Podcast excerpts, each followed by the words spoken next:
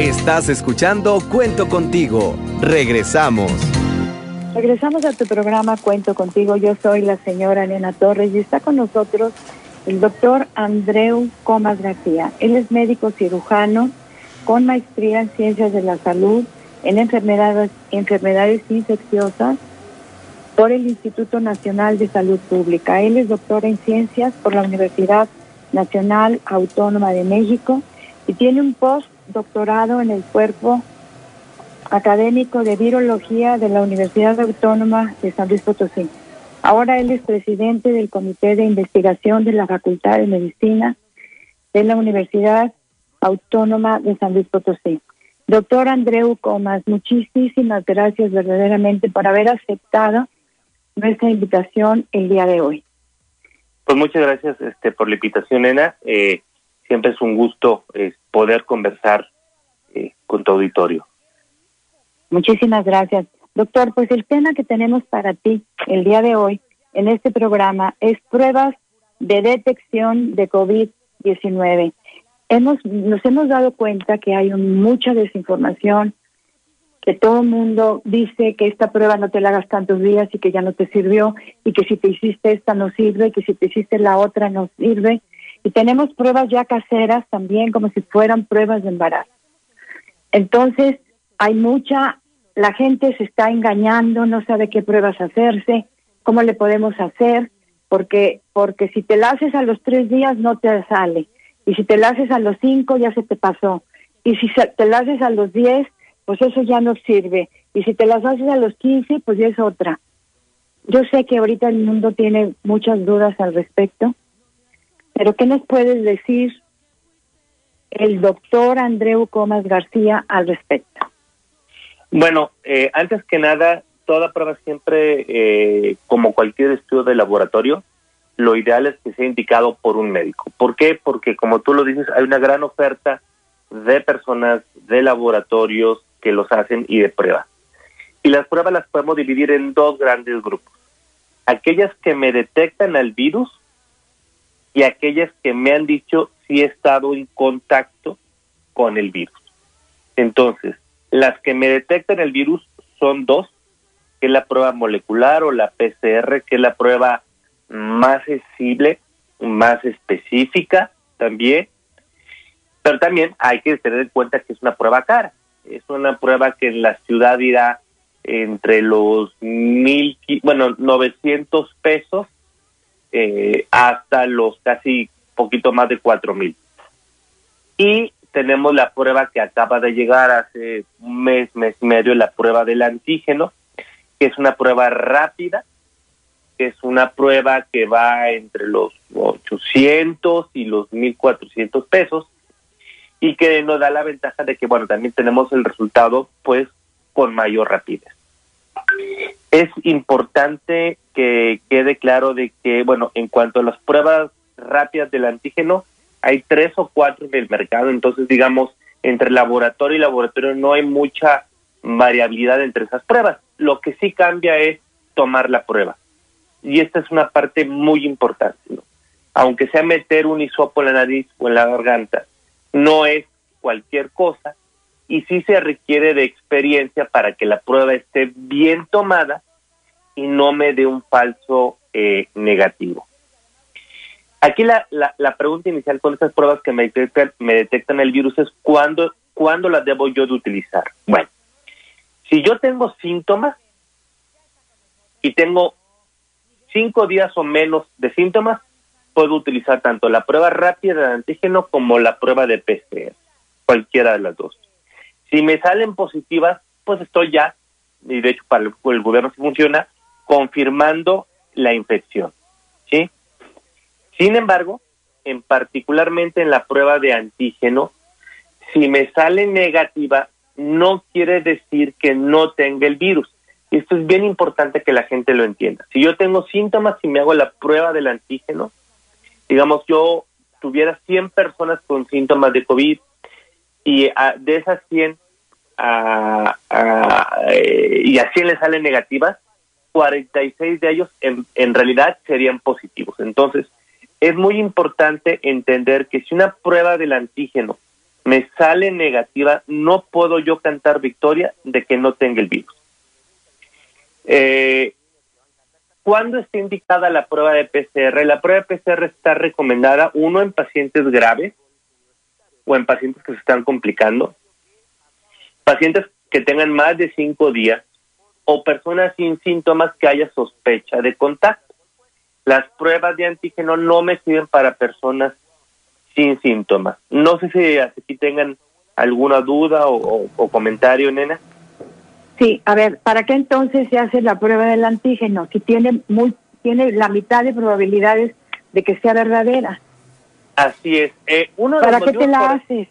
Sí, uno de los motivos por el cual hacerla es el costo. Ahora, ¿cuál es el comportamiento correcto si yo me voy a hacer la prueba del antígeno? Pongamos que yo de repente, como lo han hecho otros países, empiecen a muestrear y a muestrear y a muestrear por un montón de personas. Si salen positivos, perfecto, yo ya sé que esa persona trae el coronavirus. Ahora, el problema es si salen negativos. Una persona que se hace la prueba del antígeno, si sale negativo, debe de continuar el aislamiento. Y dependiendo de si desaparecen o no los síntomas y de si hay un contacto que fue estrecho con alguien que fue positivo, se deberá de ir a la prueba de, PCR. Te pongo el mejor ejemplo, una empresa. Yo tengo un brote en una empresa y entonces, ¿qué puedo hacer? Pues agarro a todos y les hago la prueba del antígeno. Y los que me salgan negativos los vigilo y si estos negativos, si continúan con los síntomas o empeoran, les hago la, la PCR. Entonces, digamos, la mitad de esos, entonces en lugar, en lugar de hacer, por ejemplo, 300 PCR, pues ya me voy a quedar con muy poquitas. Entonces, el chiste es saberlas utilizar, ¿sí? Para sacarles el mayor provecho. Por eso la idea es que siempre estén recomendadas por un médico. Eh, también hay que entender la situación económica. Yo tengo una persona que a lo mejor gana, eh, vive del salario mínimo, pues lo, más probable es que yo no la pueda pedir una prueba de PCR. A lo mejor le puedo pedir una prueba de antígeno, que inclusive hay dos farmacias que la dan muy, muy, muy baratas, y se las puedo hacer, claro, explicándole al paciente que si continúan los síntomas, mientras tenga los síntomas, deberá de seguir aislado. Muy bien. Si no tiene síntomas y se hace la prueba del antígeno. No sirve de nada, ¿sí?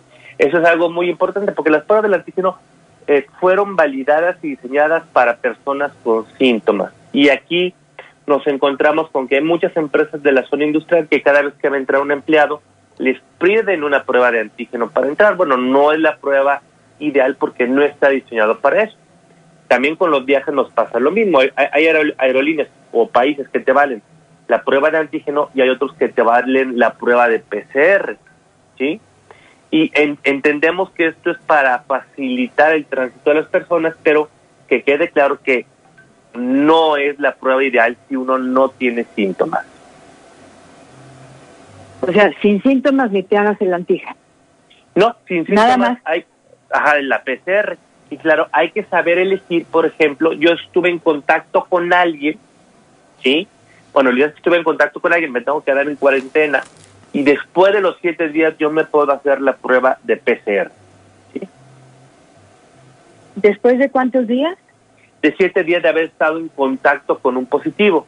¿Y, ¿Y por qué siete días? Porque en la mayoría de las personas, de que yo me infecto a que yo empiezo a aventar el virus, lo que le llamamos el periodo de incubación, es aproximadamente cinco días. Digo, puede ir de dos días hasta catorce.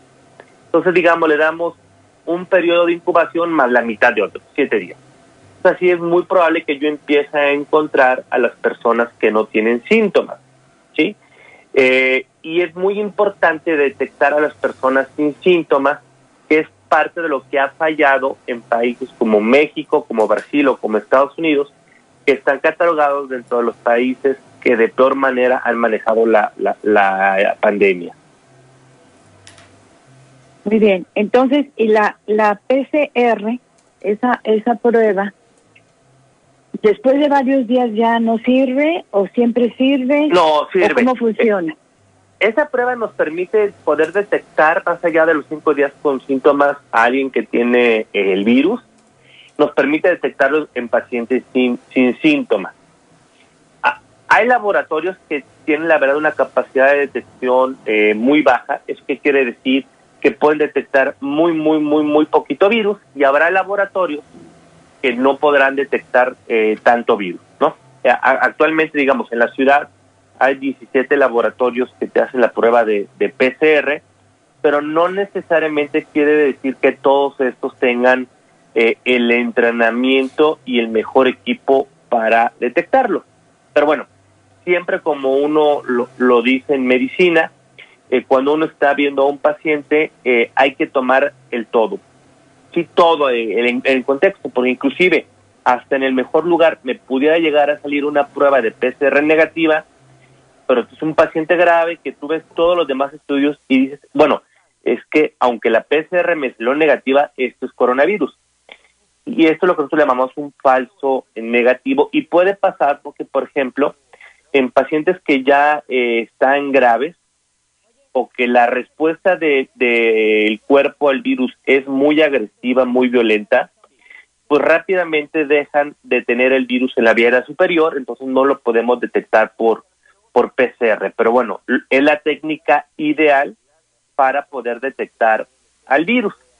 ¿sí? Y al principio de la epidemia, que esto es importante, nosotros no sabíamos si seguir o no, eh, eh, si, si seguíamos a los pacientes por PCR para ver si siguen aventando el virus. Actualmente ya no está recomendado. Y ya no está recomendado porque sabemos que aunque yo siga aventando el virus después de mucho tiempo, no necesariamente quiere decir que yo contagie. Entonces ahí sí se necesita eh, un buen asesoramiento por parte del médico para no estar repite, repite, repite pruebas que no van a tener mucho sentido. Muy bien, entonces la mejor prueba, dijéramos, es la más segura, es la PCR. Así es, es la más segura. Eh, el otro grupo de pruebas que tenemos son las pruebas eh, que detectan si yo alguna vez, sí, alguna vez eh, estuve en contacto o no con el virus. Y que son las pruebas de antígeno. ¿Ok? Eh, perdón, de anticuerpos. Estas pruebas hay dos tipos, las que son como de embarazo, que te dicen si tienes o no tienes, y las que te dan un número en particular. ¿Sí? las que te dan un número en particular, ¿sí? Decir, las cuantitativas, son mucho más precisas que las de sí y que las de no. Y el otro problema es que tenemos una gran oferta. Mira, para que tengas una idea, cuando se dieron estas pruebas de anticuerpos, España compró al gobierno chino, bueno, compró en China miles de pruebas que resultaron ser falsas. Hay muchas pruebas falsas o de muy mala calidad de anticuerpos. ¿sí? las pruebas de antígeno no, son muy poquitas. Este, entonces, sí hay que tener mucho cuidado ¿sí? en dónde la voy a comprar. ¿no? ¿Por qué? Porque sí hay muchísimos falsos positivos y muchísimos falsos negativos en las pruebas rápidas de anticuerpos. Pero lo más importante para entender de las pruebas rápidas de anticuerpos es que eh, las personas capten o, o, entiendan muy bien que estas no me sirven si yo en este momento tengo enfermedad. Porque luego, claro, en este momento yo tengo una sospecha de COVID, entonces agarro, me hago una prueba de anticuerpos, sale negativa y me quedo feliz. ¿Sí? Eso eh, no es correcto. ¿Por qué? Porque de que yo me infecto a que empiezo a tener, a que empiezo a tener síntomas y a que después puedo salir positivo por la prueba de anticuerpos, eso ocurre más o menos a los entre 10 y 14 días. ¿sí? en ese sentido, pues no hay que utilizar las pruebas de anticuerpos para pensar, bueno, en este momento tengo o en este momento no tengo. Muy bien. ¿La vigencia de las pruebas? Eh, por ejemplo, una prueba de, de anticuerpos, por ejemplo, eh, yo estuve en contacto eh, con un positivo, no tengo síntomas, me hago después del séptimo día la PCR, salgo negativo, Entonces yo me podría hacer a la siguiente semana la prueba de anticuerpos, ¿sí? Y si salen negativos, pues quiere decir que yo ya no estuve expuesto. Ahora, si yo me eh, eh, sale positiva una prueba de anticuerpos, sobre todo la cuantitativa, la pregunta es, ¿cuánto tiempo nos va a durar esos anticuerpos? Sabemos ahorita que se van perdiendo con el tiempo los anticuerpos contra el coronavirus, o por lo menos los anticuerpos que se ganan con la, eh, con la infección natural, se van perdiendo. Entonces, es muy importante entender que si yo ahorita tengo anticuerpos, puede ser que dentro de tres, cuatro o cinco meses los empiece a perder, ¿sí? Entonces, no quiere decir, con eso le que le llamaban al principio, el, principio, el, ese pasaporte inmune en el cual, ah, pues yo ya tengo anticuerpos, yo ya no me puede pasar nada, no necesariamente. Entonces, hay, no porque tenga anticuerpos, me puedo dejar de cuidar. O sea que siempre tienes que estarte cuidando. Sí, mientras no esté vacunado el 70 o más por ciento de una población, ¿sí? Yo me tendré que seguir, o sea, nos tenemos que seguir cuidando, digamos, como hasta ahorita. Y claro, el día que a, a una persona ya la vacune, ¿sí? Pues dependerá si es una vacuna de una dosis o de dos dosis, pero por lo menos hasta el, el, el mes después de la primera o la segunda dosis, dependiendo qué tipo de vacuna sea, estará protegido. Y entonces, estas medidas que tenemos del uso de cubrebocas, del distanciamiento social, de la reducción de la movilidad, seguirán en los países hasta que estos no tengan cobertura de vacunación por arriba del 70%. Y en ese momento, sí, probablemente empiece a pasar con el coronavirus con lo que pasa con la influenza, ¿no? Vamos a tener una menor transmisión y entonces yo voy a reducir mucho el impacto en enfermedad y en hospitalización a través de la vacunación y volveremos a tener nuestro estilo de vida que antes conocíamos. Sí, pero pero ahorita por lo pronto pues eso no se puede hacer. O sea, este este este virus no no se puede vacunar la gente de forma natural, es decir, si ya me dio, pues ya, ya me dio, ya no me va a volver a dar. Así es como eso, habrá personas, habrá personas que que piensen que es así, pero algunas sí hay algunos a los que ya no les vuelve a dar, pues no sabemos todavía, ¿verdad? No, de hecho, bueno, eh, sabemos que puede haber las la reinfecciones, que entre el 5 y el 15% de las personas se reinfectan. De hecho, ahorita, hace tres semanas en la universidad ya empezamos un estudio para saber, pues, cuánto tiempo nos dura la inmunidad, qué tanto nos reinfectamos, cuándo nos podemos reinfectar. Pues no tenemos que seguir cuidando. Mira, te platico del caso de un paciente. Tuvo eh, por ahí de junio su primera infección, le fue muy bien, muy leve, entonces no se cuidó. En noviembre le dio una segunda infección, le fue muy leve y pues ya no se cuidó. Y ahorita en enero le dio una tercera infección y ahorita está muy grave. ¿Sí? Y tenía anticuerpos. Tercera infección, fíjate tercera infección. tercera infección. La tercera infección. Digo, tenemos otros con, con la segunda eh, eh, infección, pero el chiste es que nos, nos tenemos que cuidar, porque no todos hacemos anticuerpos. Sí, por ejemplo, en, mi caso yo me infecté eh, por, por coronavirus y hasta la fecha no, no he hecho anticuerpos, ¿no? Eso depende de cómo funciona el cuerpo de, de cada persona, pero inclusive no porque yo tenga quiere decir que yo ya la libre o que me va a dar leve, como antes hacían estas fiestas de, ah, pues que el niño tiene varicela, aventaban todos los niños ahí para la, la, fiesta de, de, varicela y que todo el mundo le diera. Pero sin tomar en cuenta que, por ejemplo, eh, uno de cada 100 niños que les da varicela, les va mal. Entonces, igual, eso decir, bueno, no, eh, yo estoy sano, yo estoy joven, me puedo infectar. De hecho, todos los días se reportan eh, muertes, por ejemplo, en, en el estado, y sí, la gran mayoría tienen algún factor de riesgo, pero siempre hay uno o dos dentro de estos 30 que se nos están muriendo a diario que no tienen ningún factor de riesgo y que son jóvenes. Fíjate qué importante es darse cuenta de todo esto, ¿verdad? Ahora, la, las estrategias pues son las mismas que tenemos que hacer, ¿verdad? Tapabocas. Si traes tapabocas es muy poco que es muy poco el riesgo de que te infectes. Así es. Sí, aquí es lo que por ahí algunos autores le han denominado la, la estrategia de, de, del queso suizo, o sea, una estrategia en capas, ¿no? ¿Qué quiere decir? Guardo distancia, uso un cubrebocas, que yo vamos a hablar de, de, cuáles son buenos, malos, pero uso un cubrebocas, ¿sí? Estoy en un lugar al aire libre, bien ventilado, y antes de tocarme la cara me limpio las manos, pues la probabilidad de contagio es muy baja. Pero yo me meto ahorita al metro de la Ciudad de México, ¿sí? Y la probabilidad de contagio será muy alta.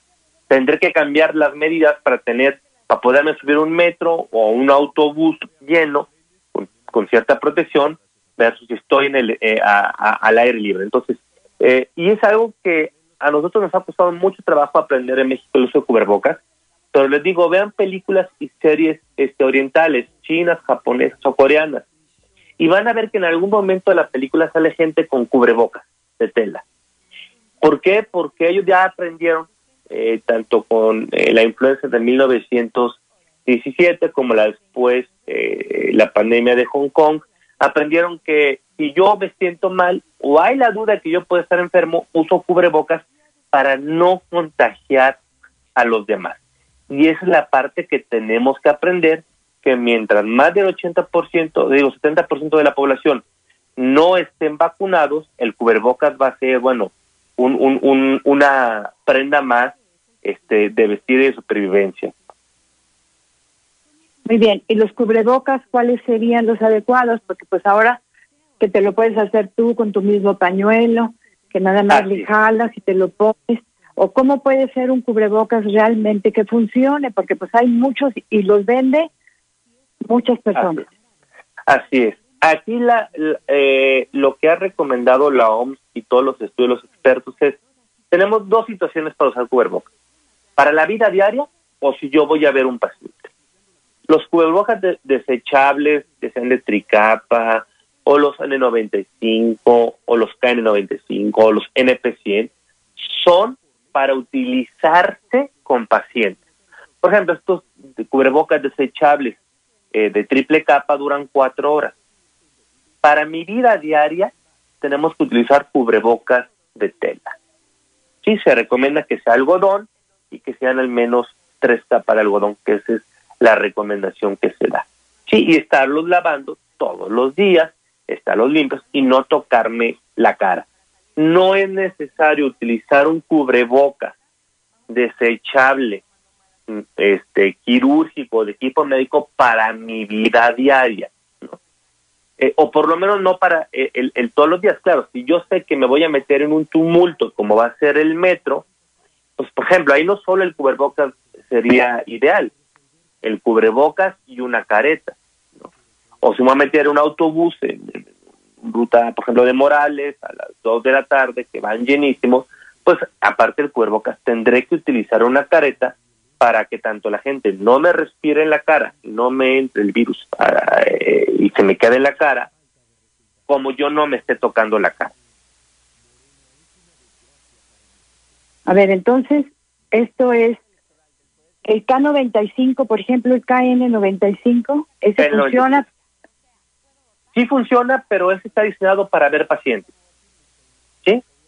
Entonces, eh, ese no es lo ideal. ¿Por qué? Porque es como si yo quisiera manejar ¿sí? Eh, un auto de Fórmula 1, ¿no? Todo el día por himno nacional, ¿no? Pues ni voy a poder correr y los baches me lo van a deshacer, ¿no? O sea, va a ser un gasto y lo va a tener que estar reparando a cada rato. Pues un KN95 me dura de, el uso son 48 horas. Entonces, cada 48 horas de usarlo, tenés que estar tire y tire y tire y tire. Cuando para nuestra vida diaria es más que suficiente con un cubrebocas de tela, ¿sí? Más las otras. O sea, hacértelo tú. Hacerte tu, tu cubrebocas. O, o, ajá, o, comprarlo. Digo, ahorita ya en muchos lugares te venden tus, tus cubrebocas de, de tela ¿sí? Eh, esos funcionan, son económicos, son reutilizables. Y claro, es no apostarle a una sola estrategia, es muchas estrategias. ¿Qué quiere decir? A un lugar, pues a una tienda, a un negocio, no puede entrar alguien con síntomas. No voy a saludar de beso ni de abrazo. Todo está bien ventilado. Vamos a ver menos personas. ¿Sí? Esa, la suma de estrategias es lo que nosotros debemos de, eh, de apostarle para tener eh, buenos eh, resultados. Que ahorita han sido diferentes este, evaluaciones, por lo menos tres de diferentes tipos en cuanto evalúan otras unas 50 países, otros 100 países.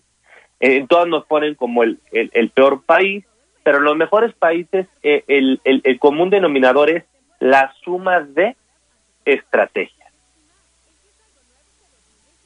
Claro, la suma de estrategias es lo más lo más importante, ¿verdad? Ahora, por ah. ejemplo, aquí tengo una una una pregunta. Me dice, yo tengo un KN95 que lo uso todos los días y lo estoy usando hace 15 días.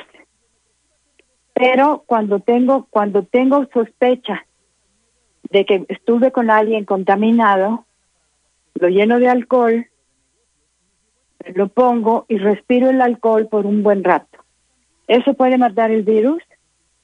Eh, bueno, uno, eh, así nos podemos dañar la vía aérea, nunca hay que respirar alcohol eh, así. Y segundo, la otra cosa es que ya sean los KN95, los N95, los quirúrgicos, si se humedecen o se mojan, dejan de funcionar. Entonces yo cada vez que mojo un cubrebocas con alcohol, con agua o con cualquier sanitizante, en ese momento deja de funcionar. Se vuelve mucho más permeable al virus. O si se va llenando de polvo y de mugre, deja de funcionar. Eh, claro, el que tanto va a funcionar es relativo. Por ejemplo, en el ambiente médico, un KN95 sin mojarlo me dura 48 horas de uso. En una mina me dura dos horas. Entonces, la respuesta concreta de esta persona es que uno se puede dañar la vía por andar inhalando de esta manera el alcohol y dos, en cuanto lo moja, ya no funciona ese cubrebocas. O sea, esa técnica no no no es muy buena. No es muy buena. No es muy, no es muy buena. Ahora, las pruebas caseras, como las de embarazo, que hacen en todos los, en México, en los edificios, que mi amiga hace una prueba y que párale, párate con ella y que cuesta 200 pesos. Sí, no, es lo ideal, porque me todo por ejemplo, si fuera una de sangre, ¿no? Uno hay que saberlas interpretar, por un lado, ¿sí? Entonces, porque luego te la hacen y ya salió positivo y vete tú a saber qué quiere decir, si tengo o no tengo o tuve. Segundo, eh, digo, aunque es un pinchazo en el dedo, pues se puede infectar, o qué tal que la persona sea diabética o tome un anticoagulante y entonces tenga algún efecto. Y dos, yo no sé si es buena o hecha. Por ejemplo, hace seis meses tenemos cerca de 200 marcas diferentes de pruebas de anticuerpos. Y no había no sabía muy bien cuáles funcionaban y cuáles no funcionaban. Hay muchísimas pruebas patito. Entonces, no está recomendado y no está recomendado por seguridad del paciente, por calidad y porque no va a tener una interpretación. Y ahora lo que nos estamos enfrentando y que es peor es que hay gente que está comprando las pruebas de antígeno y las está realizando.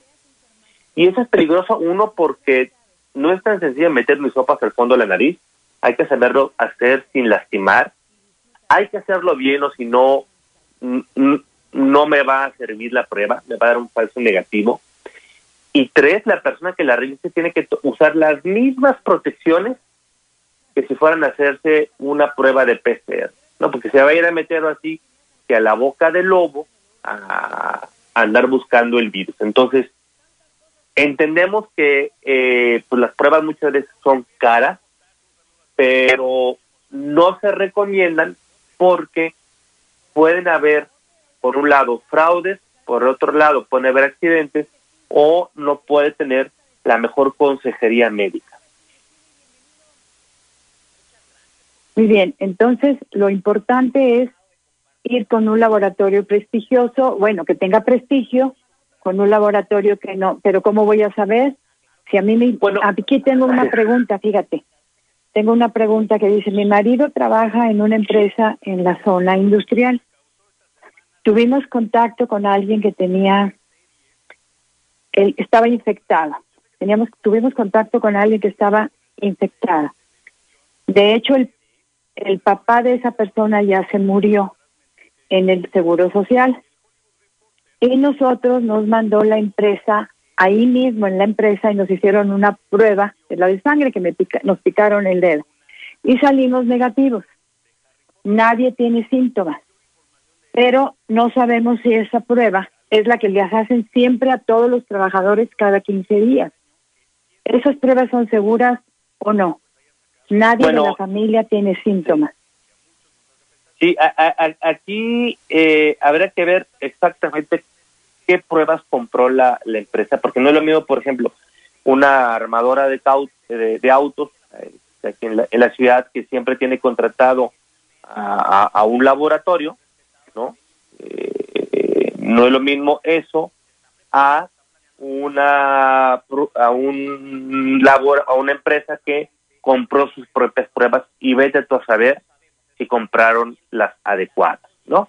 Entonces, aquí sí depende uno por parte de la ética de la empresa y del servicio médi- médico de comprar eh, pruebas que sean pues, las válidas, ¿sí? Y por otro lado, en el caso de los contactos, como, como platique aquí, una prueba de, de, de, de sangre no es la prueba adecuada, ¿sí? Una prueba de sangre no es una prueba buena porque porque no me va a detectar hasta después de 14 o de 15 días, ¿sí? Que yo estuve en contacto. Y mientras yo ya estuve regando el virus. Aquí la, la parte más importante y que eh, va de, a la, de la mano de la responsabilidad de una empresa es, ok, yo tengo un empleado positivo o con un contacto muy estrecho, como en este caso un papá positivo. ¿Qué tengo que hacer? Aislar a ese este trabajador, ¿sí? Mandarle a hacer prueba de PCR y vigilar a los demás y después de seis, siete días mandarle a hacer la prueba de, ah, de PCR a los demás contactos estrechos de ese trabajador si es que no han tenido síntomas. Y si tienen síntomas, bueno, en ese momento hacerles la prueba. Ese es el tipo de cosas o el tipo de comportamientos importantes. Pero como todo, nos encontramos empresas que tienen buenos protocolos, que tienen buena ética y empresas que muchas veces nada más están comprando pruebas serológicas para dejar tranquilos a los empleados y no mandar, digamos, a su casa a algunos y así tener dificultades a ellos laborales. Pues estamos con el doctor Andreu Comas García. Él nos está hablando de pruebas de detección de COVID. Aquí tengo algunas preguntas, doctor. Mira, me dicen, hola, saludos a todos. ¿Qué síntomas se presentan con más frecuencia en los contagios? ¿O Ok, ¿Cuáles serían perfecto. los primeros síntomas? ¿O algunos presentan unos y otros otros? ¿O cómo es esto? Sí, a, a diferencia de otras enfermedades eh, respiratorias, el caso del COVID es eh, bastante variable el cuadro. Yo me acuerdo cuando llevábamos los primeros 40 casos aquí en el estado, eh, y juntarnos ahí con la Secretaría de Salud, nos decían es que pues, prácticamente no se parecen estos 40 casos. Entonces, hay que entender que uno es una, la mayoría de los casos es una gripa leve, es una gripa leve que me siento bien, mañana me siento mal, hoy me aparece un síntoma, mañana me desaparece, luego me aparece otro, o sea, es un, cuadro bastante insidioso. No es como el caso de influenza o dengue, que ahorita estoy bien y al rato me siento muy mal. Ahora sí que me atropelló un tráiler en una hora y ya no supe ni qué me pasó. No, ese es el problema con el coronavirus, que inicialmente es un cuadro muy leve de catarro o es un cuadro muy leve de diarrea, ¿sí? En el cual la mayoría de las personas no le dan importancia y dicen, ah, debe ser una alergia o debe ser un catarrito cualquiera.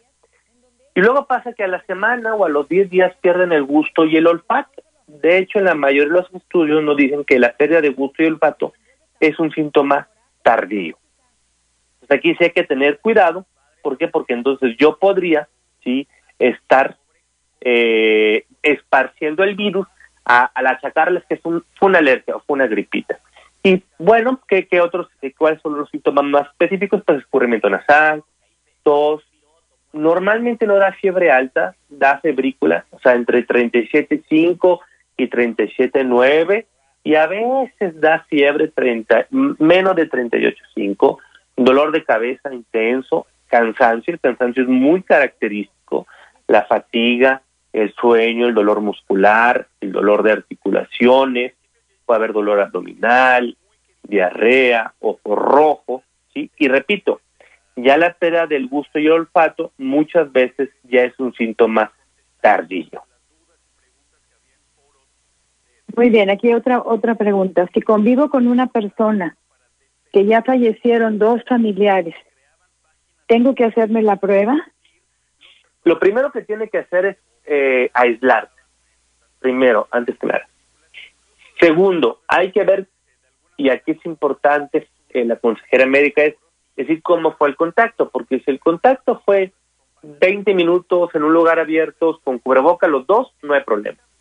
Pero si, por ejemplo, pues le ayudó a la otra persona o estuvieron en el mismo carro o en la misma oficina sin protección, definitivamente tiene que aislar. ¿sí? Entonces, tiene que aislar, las recomendaciones, yo me tengo que aislar 15 días. Si por algún motivo tengo yo que necesito romper esa cuarentena antes, hay que ser muy responsable a que no la puedo romper sin pruebas y si tengo que salir por, por porque no queda de otra tiene que ser con cubre con, con una, con uso cubrebocas pero siendo mucho más responsable pero lo ideal es aislar ¿por qué en México le ha ido tan mal en la pandemia versus otros países? porque en otros países yo soy un contacto me aíslo 15 días el día que todos los contactos y todos los sospechosos se hayan aislado 15 días, ¿sí? Entonces vamos a poder contener la pandemia. Mientras tanto va a seguir y va a seguir y va a seguir. Si durante esos 15 días la persona presenta síntomas, bueno, recomendamos que a las 48 horas más o menos de que haya presentado los síntomas, haga la prueba de PCR o la prueba de antígeno, o sea, los 7 días o 10, eh, yo quiero saber, me hago la prueba de PCR, o si no me hice ninguna de estas pruebas y a los 15 días quiero saber si me infecté o no me infecté, me puedo hacer una prueba serológica. Muy bien, aquí tengo otra pregunta. Yo me hice la prueba a los siete días de haber tenido contacto con alguien infectado. Me salió negativa. Pero mi amiga, mi vecina, me dice que esa prueba ya no sirve porque ya pasaron siete días. ¿Eso es verdad? Eh, en este caso, digamos, hizo la prueba a los siete días, entonces eh, lo único que podemos decirle es que al día siete de haber estado en contacto, todavía no tiene el virus. La gran mayoría de las personas para ese día ya estarían aventando el virus, o sea, deberá salir positiva la prueba. ¿Sí? Sin embargo, hay el, la, el chance, hay esa oportunidad, esa probabilidad de que hasta el día 14 empiece a aventar el virus. ¿sí? Entonces, por eso lo ideal es que, eh, y esta es la recomendación de la OMS, aunque si te hace la prueba, aunque salga negativa, a los siete días no puedes cantar victoria y por supuesto no puedes romper la cuarentena. Eso es bien importante. Entonces, esta señora tendrá que quedarse otros siete días en cuarentena y qué puede hacer al final de esos 15 días. Decir, bueno, yo quiero saber, porque como por lo visto no tuvo síntomas, yo quiero saber si me dio o no me dio, pues me hago una prueba para ver si tengo anticuerpos. Pues sí, pero ¿para qué ha de decir para qué gasto en eso? Pues no tuve síntomas, ya pasaron los 15 días, pues ya, ya que si de todas maneras me va a volver a dar, eso está muy difícil, ¿verdad? Si de todas maneras aquí... Eh, eh, por eso aquí el secreto, eh, el secreto no, no es la prueba, el secreto es el aislamiento. Voy a poner como ejemplo la liga de fútbol de nuestro país. Ah, ¿Por qué en Estados Unidos la NFL, eh, la liga de fútbol, la liga de béisbol y la liga de básquet prácticamente pudieron continuar sin problemas? Porque dijeron que, aparte de hacerle pruebas y pruebas y pruebas a los jugadores, el secreto no está en hacerles pruebas, es aislarlos. Entonces dijeron, a cada equipo lo metieron en un hotel. ¿Por qué tenemos este problemón con la Liga de Fútbol, que Monterrey contagió quién sabe cuántos, porque los jugadores siguen yendo a sus casas y se siguen moviendo. Entonces, mientras la gente no se aísle, no se va a poder contener. El secreto es hacer pruebas a los, a los sintomáticos y a los contactos estrechos de los, de los sintomáticos para detectar a los sintomáticos y aislar a todos los contactos. Entonces, a los que no tienen síntomas y no fueron tan estrechos, lo ideal es aislar. Ese es el secreto para poder contener todo esto. A ver, doctor, tenemos muchas preguntas, o sea que nos vamos a tener que ir rápido porque el tiempo ya sabe. Sí. El tiempo vuela. A ver, pregunta Carmen, tuve COVID en septiembre, ¿es probable que me contagie de nuevo? Bueno, eh, ¿se puede volver a contagiar? Por supuesto, ya debe estar en la fase en que está empezando a perder anticuerpos. Aquí le, la, la, idea es, ok, eh, si ella supo cómo se contagió, que aprenda de esa experiencia, ¿sí? Y que al revés, viva con sus medidas de distanciamiento y de cubrebocas y de no fiestas, ¿sí? Y de no multitudes para que no se vuelva a contagiar hasta el día que tenga la vacuna. Sí se puede volver a contagiar, pero el chiste es que haga todas las medidas para que no lo vuelva a hacer. Muy bien. Aquí hay una persona que dice que tiene tos crónica. ¿Necesita una valoración médica para la aplicación de la vacuna? Eh, no, no eh, necesariamente. Este, los pacientes con tos crónica son pacientes eh, que al revés sí requieren la vacuna porque porque esto nos da a entender que tiene un problema respiratorio crónico y por lo tanto si le da coronavirus o le da influenza o le da neumococo le puede ir mm, peor. Entonces, al revés, es una persona que sí es necesario que se vacune y que por lo tanto tenga sí cuidados adicionales. Muy bien, aquí tengo muchas preguntas, doctor, pero muchas. A ver, déjame ver aquí. ¿Qué onda con la gente que convive con los que tienen COVID mucho tiempo y varias veces y nada más y no les da? Así tenemos personas, hay personas que están en contacto estrecho y no se infectan. Eh, eso tiene que ver por cómo funciona el sistema inmune de las personas. Voy a poner un ejemplo. En los países nórdicos, eh, Suecia, Finlandia, Dinamarca, uno de cada cinco personas de ahí no se infectan con VIH. En cambio, aquí en el continente americano, todo aquel, eh, no existe esa población, ¿sí? Todo aquel que esté en contacto con VIH de manera desprotegida se va a infectar. Y es por cómo funciona el sistema inmune de ciertas poblaciones. El problema es que nosotros no podemos saber si somos de esos poquitos que es mucho más difícil que nos infectemos o de plano no nos infectamos o somos de esos que con que nos, eh, nos infectemos nos podemos morir. Pues como no puedo saber yo de qué grupo soy, es muy importante que todo mundo se cuide. Muy bien. Fernando dice, ¿por qué el gobierno quiere aplicarnos la vacuna Sputnik que no ha pasado la tercera fase? Pues ahí sí está muy difícil, ¿verdad? Eh, aquí el problema es que, bueno, eh, de, hecho ni siquiera la Sputnik estaba considerada dentro del Plan Nacional de Vacunación. Bueno, la estrategia, porque tampoco, así como plan, plan, plan no es. Eh, curiosamente, en agosto del 2020, el secretario López Gatel dijo que sería no ético que México comprara y aplicara la vacuna Sputnik porque no habían terminado los que nosotros le llamamos un, estudio de fase 3. ¿Qué es el estudio de fase 3? Es el que me dice que es, funciona y es efectiva. Hasta la fecha seguimos sin el estudio de fase 3. Por lo tanto, y consideramos este, y eh, que no es ético y no es adecuado el día por hoy aplicar la vacuna Sputnik porque no se han hecho públicos los resultados de la vacuna de fase 3. ¿Por qué se quiere aplicar la Sputnik? Porque vienen retrasadas las compras de AstraZeneca y porque todavía no han salido los estudios eh, de fase 3 de la vacuna Cancino, eh, que, son dos de las tres vacunas con las cuales México ha hecho paquetes de, de, compras o de promesa de compras.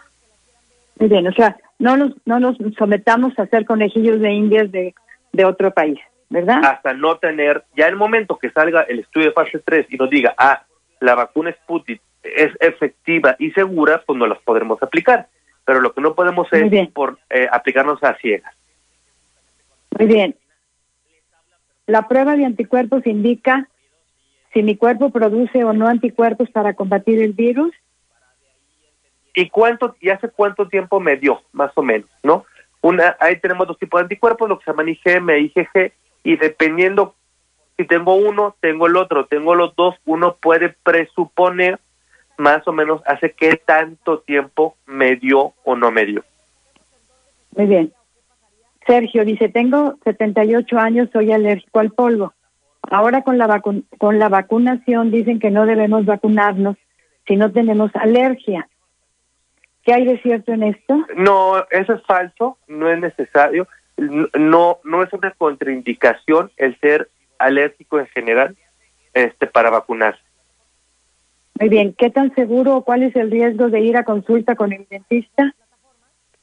Eh, es de los lugares más seguros. ¿Por qué? Porque eh, el dentista, de, entrada es alguien que utiliza muchas protecciones.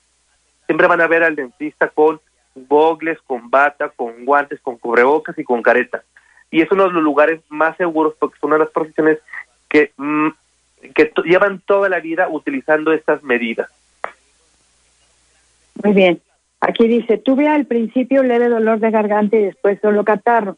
Me aislé 20 días, ya estoy bien saturación bien. No, pues está muy bien. La pregunta es qué tipo de prueba debo hacerme para saber si tuve COVID. La de anticuerpos. Que se haga la de anticuerpos, lo ideal es que sea la, la serología cuantitativa de IgM, IgG para saber si ya tuvo anticuerpos. Si esta persona ya no tiene síntomas, bueno, ya no es necesario que esté en cuarentena. Aquí otra. Mi doctora me recomienda la prueba qué tipo de prueba es necesaria y cuál es la mejor. Bueno, la de anticuerpos, dijimos, eh, es, bueno, eh, yo creo que es la este misma, es la misma ah, pregunta. para la misma, lo ideal es que sea una de anticuerpos cuantitativa, ¿sí? No que sea una de esas de anticuerpos que nada más me dice sí o no. Aquí María dice, un familiar tiene COVID, está con otros familiares. Ahora tenemos un evento y las personas con las que él vive asistirán. ¿Ellos nos pueden contagiar? Sí, al revés, no pueden ir al, al evento. Es parte del problema por el cual estamos este, tan mal. Muy bien. ¿Cómo puedo saber si tengo influenza o COVID si los síntomas son similares? Bueno, ¿Están aplicando vacuna de influenza y en dónde? Sí, sí, ahorita de vacuna de influenza, eh, ahorita hay en el medio privado, ya se acabó en el medio público.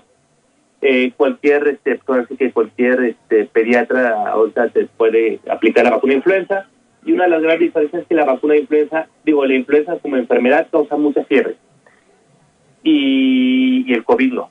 Eso, y el COVID es algo leve, insidioso, influenza literal sienten que los apachurró un trailer. Bien. Se dice que el plasma de las personas que tuvieron COVID puede servir para pacientes COVID. ¿Qué tan cierto es y cómo actúa? Sí, ahorita ya salieron los estudios, con miles de personas en las cuales se utilizó plasma, lo que llamamos personas convalecientes, y el resultado es que no hay gran cambio, no hay gran mejoría, no hay gran beneficio en, utilizarlo, y entonces ya de hecho en este país solo lo estaba utilizando el IN de manera, digamos, experimental, y entonces ahorita no hay quien se reciba el plasma porque no hay beneficio. Muy bien. ¿Cuándo pasará la ola de contagios por fiestas de diciembre? ¿Puede el doctor contestarnos? Lo que más o menos él sepa, claro. Eh, aquí en, el estado de, San Luis Potosí ya la tendencia a casos ya va, eh, ya se frenó, digamos, lo que era el incremento. Ahorita está, digamos, estancado y esperemos que eh, pronto empiece a disminuir. de que se pone el semáforo rojo y se disminuye la movilidad de las personas, a que yo puedo ver el efecto a nivel, digamos, poblacional, son 15 días. Entonces, ahorita lo que podemos decir que en el caso de Luis Potosí ya se detuvo ese incremento tan ah, eh, abrupto que hubo y ahorita estamos por ahí de los 300 casos diarios y lentamente empieza a bajar. A este ritmo se estaría acabando este pico, eh, pues por ahí de finales de eh, febrero, mediados de marzo, dependiendo también cómo se comporte la población. Muy bien. ¿podrán bajar los costos de las pruebas COVID-PCR? ¿Podrán bajar los costos? ¿Y en qué lugar del, de la, del Estado son gratis? Gratis nada más en la Secretaría de Salubridad. Eh, eso las hacen y, y, bueno, hay que cumplir ciertos requisitos y tardan de entre 5 a 10 días en darte el resultado. Y los costos depende, porque una prueba cara es una prueba que requiere eh, tener equipos caros y tener personal muy entrenado. Eh, te puedo decir que, por ejemplo, un precio como el, del, el que da la, la Universidad Autónoma es un precio justo en el sentido de el riesgo que implica para los tomadores, la inversión en equipo y en reactivos y el personal calificado, es pura gente con doctorado la que está haciendo eh, el procesamiento de las muestras. Entonces, bueno, pues aquí sí este, la calidad es muy importante y más bien lo que se ha logrado, algo que ha hecho la universidad y la mayoría de los laboratorios privados también lo han mantenido, es a pesar de las fluctuaciones en el dólar, no incrementar el costo de las pruebas. Muy bien, doctor. Ahora una pregunta importante. ¿Qué sucede cuando la, traemos muchos tanques de oxígeno a casa sin, sin saberlos cuidar y este yo lo compro, habrá mercado negro, no lo sabemos Sí, claro. porque dicen que no hay, pero a lo mejor se, se vende por otro lado y no me venden lo que es y me lo venden muy caro. Y además, ¿en qué riesgo ponemos a mi edificio, a mi vecindad, etcétera? Sí, eh, eh, como siempre se ha dicho, eh, el oxígeno ya sea a través de un tanque o de un concentrador, debe ser prescrito por un médico. ¿Por qué? Porque hay que saber eh, cuántos litros por minuto lo voy a poner, lo voy a poner puntas, lo voy a poner mascarilla, y sí, de qué tipo de mascarilla, y, y también tengo que entender qué tanto lo voy a utilizar, porque puedo yo, con, si pongo un exceso de oxígeno, puedo dañar los pulmones de esa persona, por un lado. Por otro lado, el no manejar adecuadamente un tanque, si yo lo dejo caer, si yo lo golpeo y el tanque está fisurado, puede haber una explosión o puede salir el, eh, el manómetro de ese tanque y puede entonces eh, perforar una pared de concreto. Por ejemplo, si yo por algún motivo limpio el, el tanque y le cae grasa, la grasa más el oxígeno pueden generar flama o si es un lugar muy caliente, puede pasar esto. El mal almacenamiento también puede generar explosiones. Entonces, no es tan sencillo utilizar un tanque de gas, al igual que los concentradores. Y ahorita sí tenemos un mercado negro, ahorita sí tenemos lo que es este mecanismo de sobreprecios, el cual pues sí está bastante complicado. Y los concentradores, rapidísimo, doctor, porque ya nos tenemos que ir. Los concentradores, o sea, las máquinas que puedes comprar que no son el oxígeno, pero son concentradores, ¿funcionan? Sí funcionan. Eh, por ejemplo, un, eh, ejemplo eh, la ventaja de los concentradores es que te van a dar hasta 9 o 10 litros por minuto y no tengo que estar recambiando el tanque que me va a costar un dineral. Llegan hasta cierto punto, sea, hasta 10 o 9 litros por minuto. Un tanque puede llegar más, claro.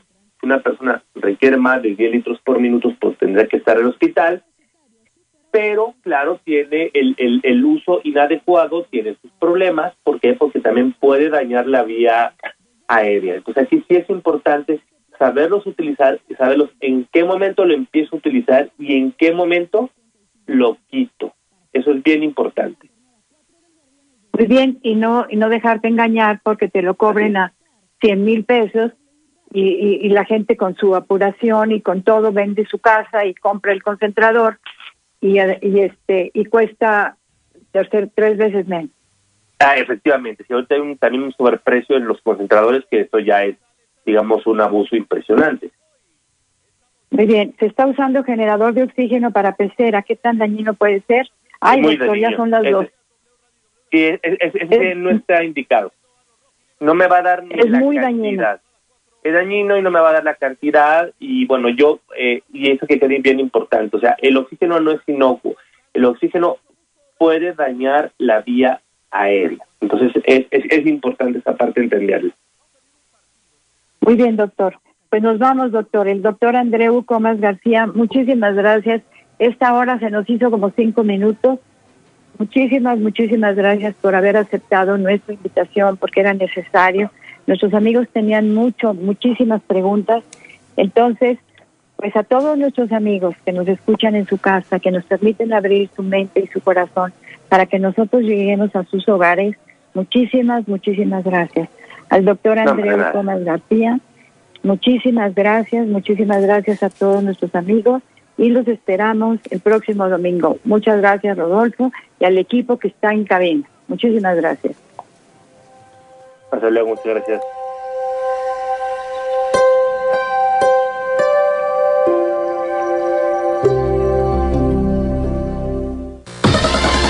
Gracias por acompañarnos. Te esperamos la siguiente semana.